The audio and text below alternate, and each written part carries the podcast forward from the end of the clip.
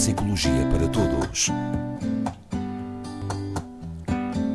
Na Antena 1 Açores, com o Dr. João Ribeira. É sempre assim, todas as segundas-feiras, a esta hora, costumamos conversar com o Dr. João Ribeira. Sabe, hoje lembrei-me de pessoas com depressão. Ei, caramba, que lembrança. Mas, curiosamente, homens e mulheres. Só que é engraçado é que, normalmente, as mulheres, eh, pelo menos, partilham com mais facilidade o facto de estarem deprimidas ou de terem uma depressão. Os homens, nem tanto.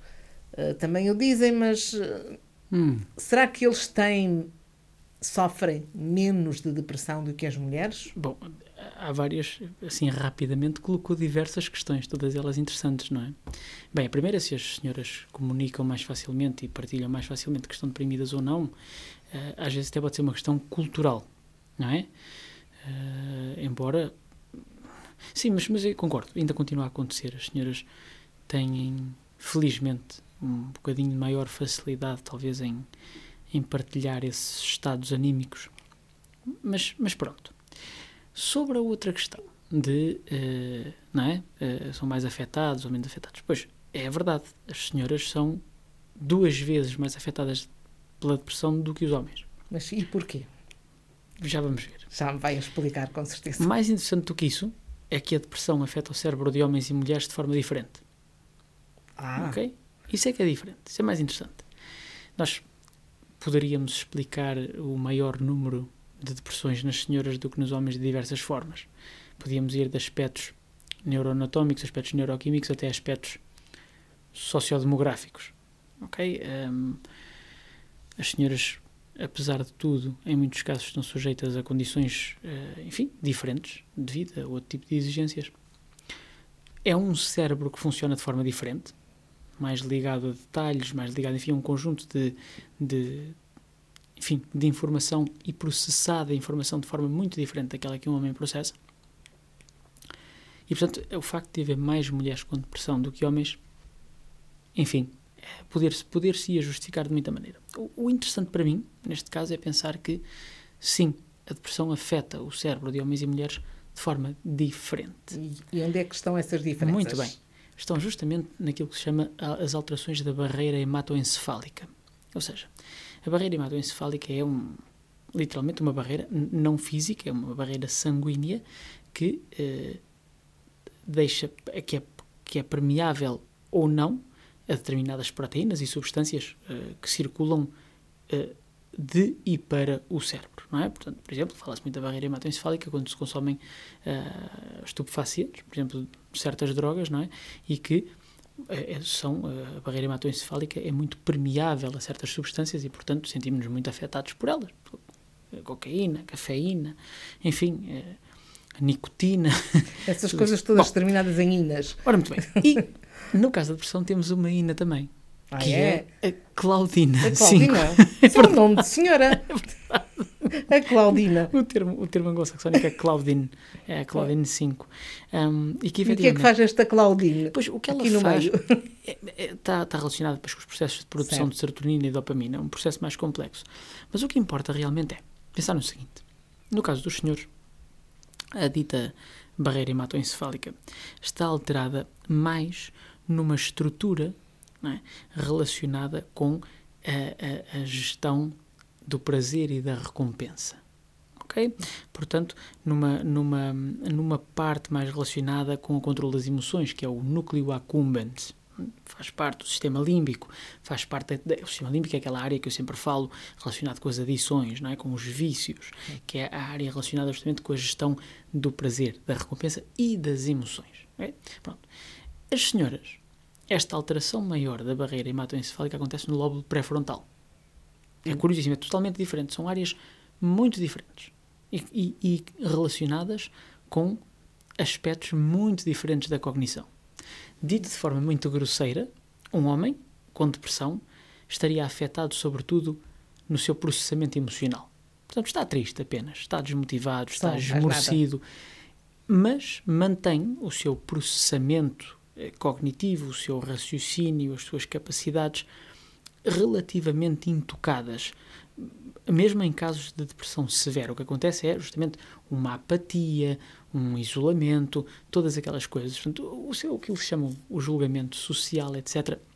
E, sobretudo, se, se repararmos, eh, muitos homens com depressão, se calhar até por questões também culturais, mas parece ser que a depressão fica contida justamente nestes aspectos. Apenas estão tristes, desmotivados. As Muitas senhoras, não. em depressões mais severas, a depressão expande-se de uma forma diferente, quase que define algumas senhoras. É como se a depressão, se estas senhoras passassem a ser a depressão. Ok?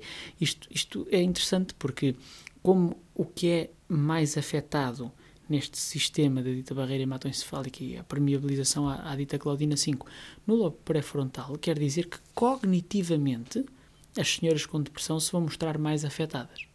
E isto é interessante, porque na prática clínica encontro imenso isto. É-me pedido muitas vezes o dito diagnóstico diferencial, sobretudo em senhoras, sobretudo em senhoras, não quer dizer que não se encontrem senhores alterações cognitivas relacionadas com a depressão. Mas é muito mais comum haver senhoras em que a depressão explica uma boa parte das alterações cognitivas encontradas. Alterações de memória, da capacidade de planificação, da flexibilidade cognitiva. É verdade, sim, senhora. E, portanto, esta investigação vem nos dar mais uma luz sobre estas diferenças. Realmente, e vou-lhe dizer aqui uma coisa que poderá ser entendido como polémico, mas estejam à vontade, homens e mulheres são muito diferentes. Fala-se sempre desta história da igualdade, e, e, lindamente, mas eu digo sempre: igualdade não é igual a equidade. Exatamente. Homem e mulher não são iguais, nunca vão ser iguais. Têm que ter o mesmo valor, efetivamente. Sim, como e, pessoas, como e, seres. Efetivamente, mesmas oportunidades, tal, equidade. Mas fisicamente, igualdade, mesmo, no, mesmo no cérebro.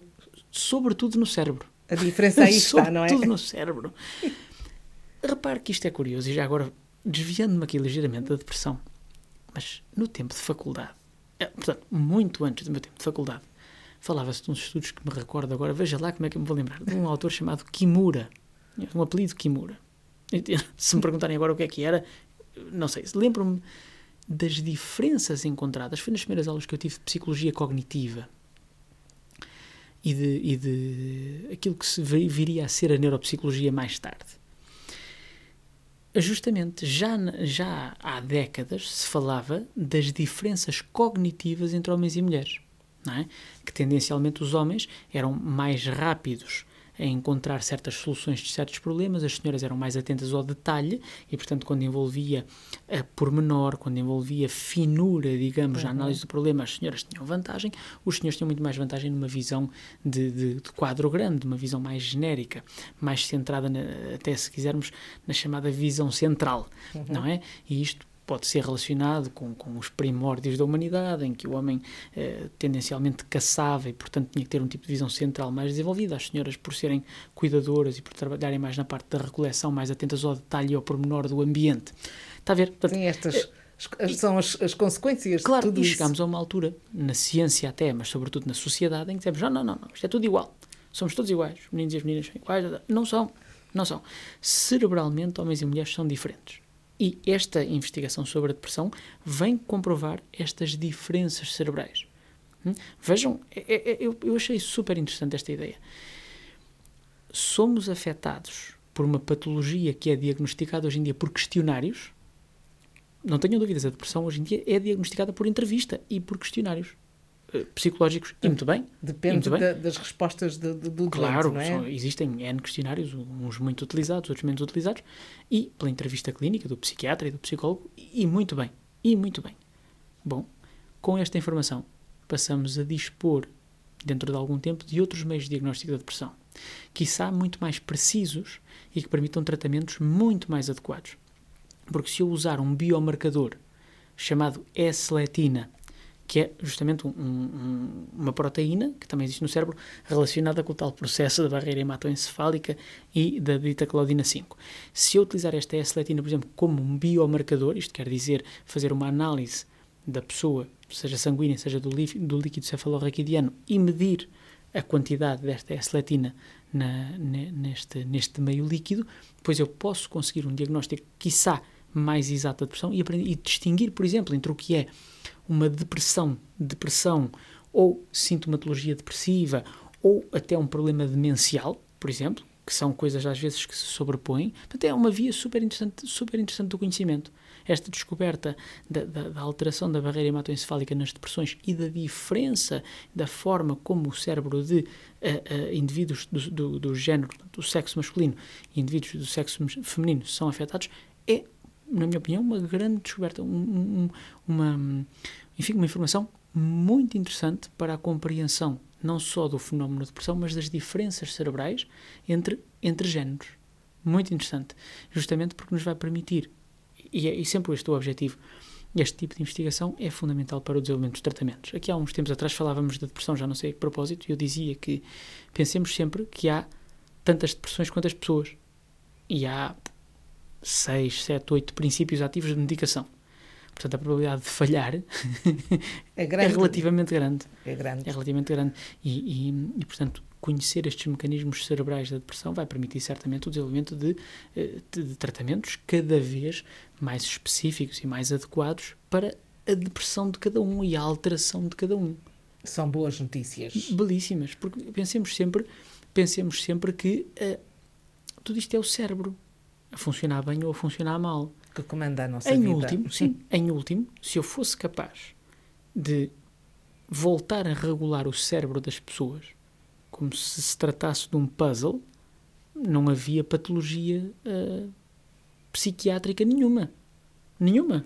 Porque tudo se trata de desregulações, de, de depressão à esquizofrenia paranoide, passando pela doença bipolar e as personalidades borderline, são, são tudo alterações do cérebro. Não, não tenhamos ilusões. Portanto, quanto melhor percebermos estes fenómenos, estas diferenças, mais perto estamos de um melhor tratamento e acompanhamento das pessoas que deles sofrem. Claro. Estamos sempre a aprender com o Dr. João Ribeira. De novo, assim espero. Até para a semana. Até para a semana.